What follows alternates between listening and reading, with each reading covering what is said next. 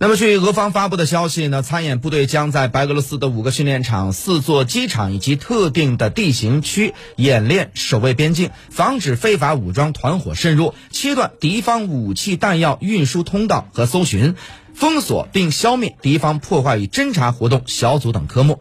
作为演习一项内容，俄东部军区 S 四百型的防空导弹系统及其战勤人员已在白俄罗斯呃布列斯特要塞完成部署，执行白俄罗斯与俄罗斯统一区域防空体系的对空防御战斗值班，监控设定责任区空域。这场军演呢，在俄罗斯及西方国家呢就乌克兰局势紧张对峙之际举举行。俄罗斯和乌克兰呢，去年底分别是向两国接壤的边境地区增派部队。美国等西方国家表示呢，俄罗斯意欲入侵乌克兰。对此呢，俄罗斯的政府表示，美国和北大西洋公约组织在俄西部周边国家部署武器系统，进一步的威胁俄方安全。俄有权在本国的境内调动部队，无意攻击他国。对此呢，英国外交大臣伊丽莎白·特拉斯九号的时候抵达俄罗斯的首都莫斯科，十号的时候与俄罗斯的外交部长谢尔盖·拉夫罗夫会晤。拉夫罗夫在会后的联合记者会上表示，两人谈论了这两天开始的俄白联合军演。拉夫罗夫说，联合军演引发了英国和西方的关切。俄罗斯军队在我们自己领土上的部署，同样引发了英国等西方国家令人费解的焦虑和极为激烈的一个情绪。他说，俄军部队结束演习之后呢，会回到驻地。而英国、美国、加拿大的部队派至波罗的海国家和黑海之后呢，往往就不回国了。我们今天也是谈论了这个话题，但是外交大臣特拉斯也非常明确的说，这不关俄方的事情。然而，俄罗斯本土领领土上的这个俄军却是英方主要的关切。俄总统弗拉基米尔·普京去年底的时候就说，俄罗斯要求北约停止进一步的东扩，停止在俄西邻邻国部署武器系统。为此呢，需要美国和北约与俄方签订安全协议作为保证。俄美两国高级外交官近期频频会晤或者是通话，俄方也是强调自身的安全关切，美方呢则以乌克兰局势做文章，向俄方施压，双方呢未就解决关键的分歧取得突破。普京在二月十号的俄罗斯外交官日给俄的外外交部的人员的寄语当中，也是重申了俄方的关切。他说，世界局势正在变得更加动荡紧张，这必须要付出更多的持续的努力，以确保战略稳定和应对。不断出现的威胁和挑战，但是其中尤为重要的是，我们要求美国及其北约盟国给出全面、具有法律约束力的对俄的安全国家安全保证。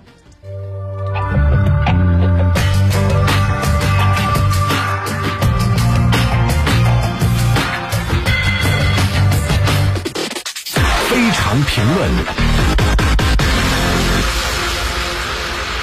好，那么相关话题呢，我们将会邀请谢飞一起来点评分析。嗯，我们看到这个俄乌边境局势持续升级，俄罗斯在黑海、白俄罗斯举行的大规模的军事演习，对此你有怎么样的观察呢？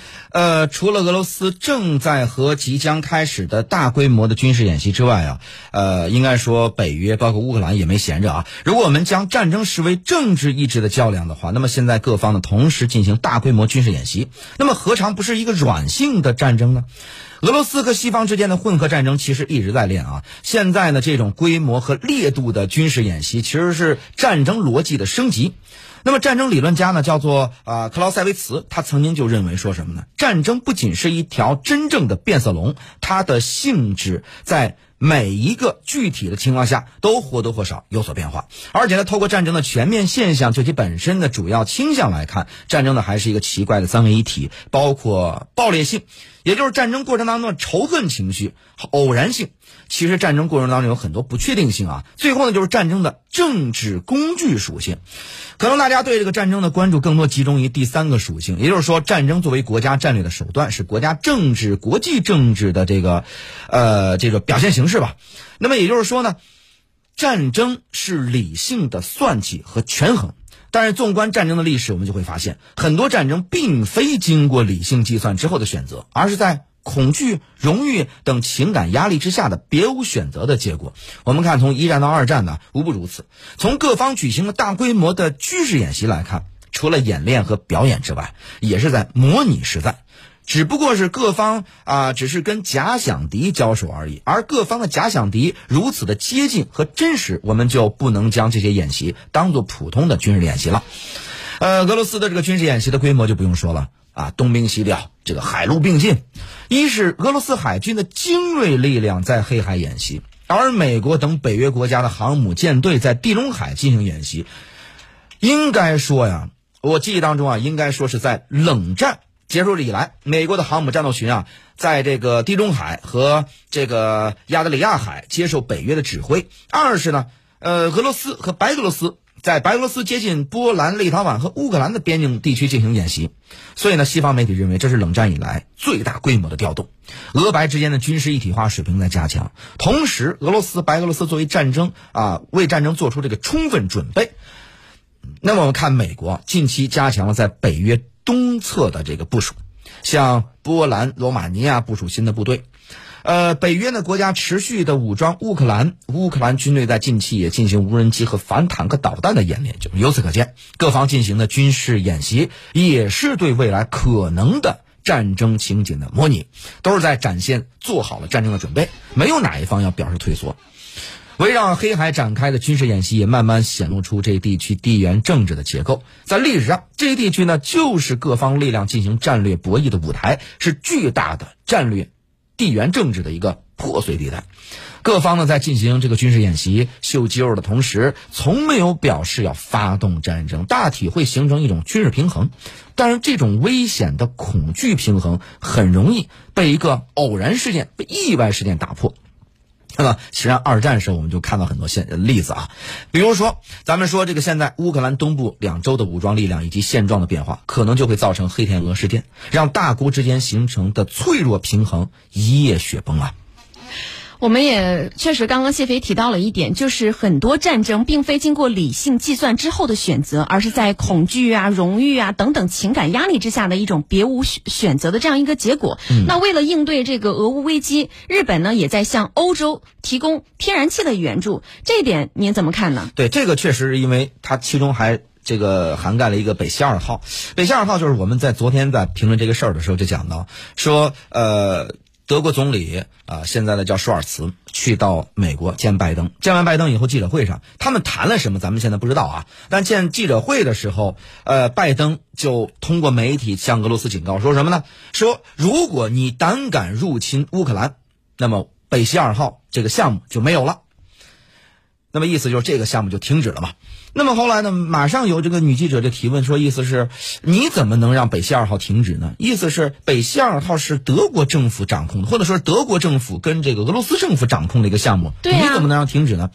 然后呢，这个旁边是这个舒尔茨，就德国总理嘛。然后呢，拜登说，我只要是想让它停止，我自有办法让它停止。然后舒尔茨的反应也非常的让人惊讶，非常的惊讶。对，在这个时候呢，其实媒体的镜头就是拜登说完这个话以后，全场有点惊愕。嗯，就是毕竟主权国家德国的这个总理在这个地方站着，然后呢，你就是完全不顾他，而且在全程交流的时候呢，拜登一直在说北溪二号，北溪二号，但是舒尔茨呢，其实一直都不吐吐露北溪二号这个词儿。我看舒尔茨他的底线是什么呢？就是说。我在我嘴里边，你甭想让我说出北溪二号这个项目的名字，这是我最后的底线。对，我的底线。但是你既然他其实他是有底线，他不是没底线，所以呢，就是脸脸面露这个难色，然后呢，面对记者说啊，我们要跟这个美国保持这个步调一致什么之类，但是始终不聊这个北溪二号的事儿。就是我也不肯定你的话，但是我也没法当面否定你的话。但是实际上，拜登就相当于打了这个舒尔茨的脸，所以呢，就是说，但是呢，你看啊。这种制裁，你说有没有道理呢？德国去买俄罗斯的天然气，那么呢，你虽然是你给俄罗斯钱了，就俄罗斯挣到你的钱了，但是你还拿到俄罗斯的能源了，嗯，所以这个东西是平衡的。甚至说，你说哪一方真正的占主要的这个位置，或者是得了主要的利，都很难说。钱，你可能这个，比如说谁都有钱。不是你有钱就能买到天然气，那如果俄罗斯要不卖给你呢，对吧？你要不从别的地方买，买更贵的天然气，然后或者说是干脆就是在这个危机的时候，你连天然气都没有，那么就天天气寒冷，你靠什么取暖呢？等等啊，这些东西，实际上，所以就是说，这叫这个呃，伤敌一千，自损八百，有点像这个特朗普时期跟中国在打贸易战，实际上这个打了半天，最后受损的什么？美国的终端的消费者。所以说，这个日本向欧洲提供天然气的援助啊，这个消息非常有意思。日本并非天然气生产国和出口国，而是全球主要的液化的天然气的进口国和消费国。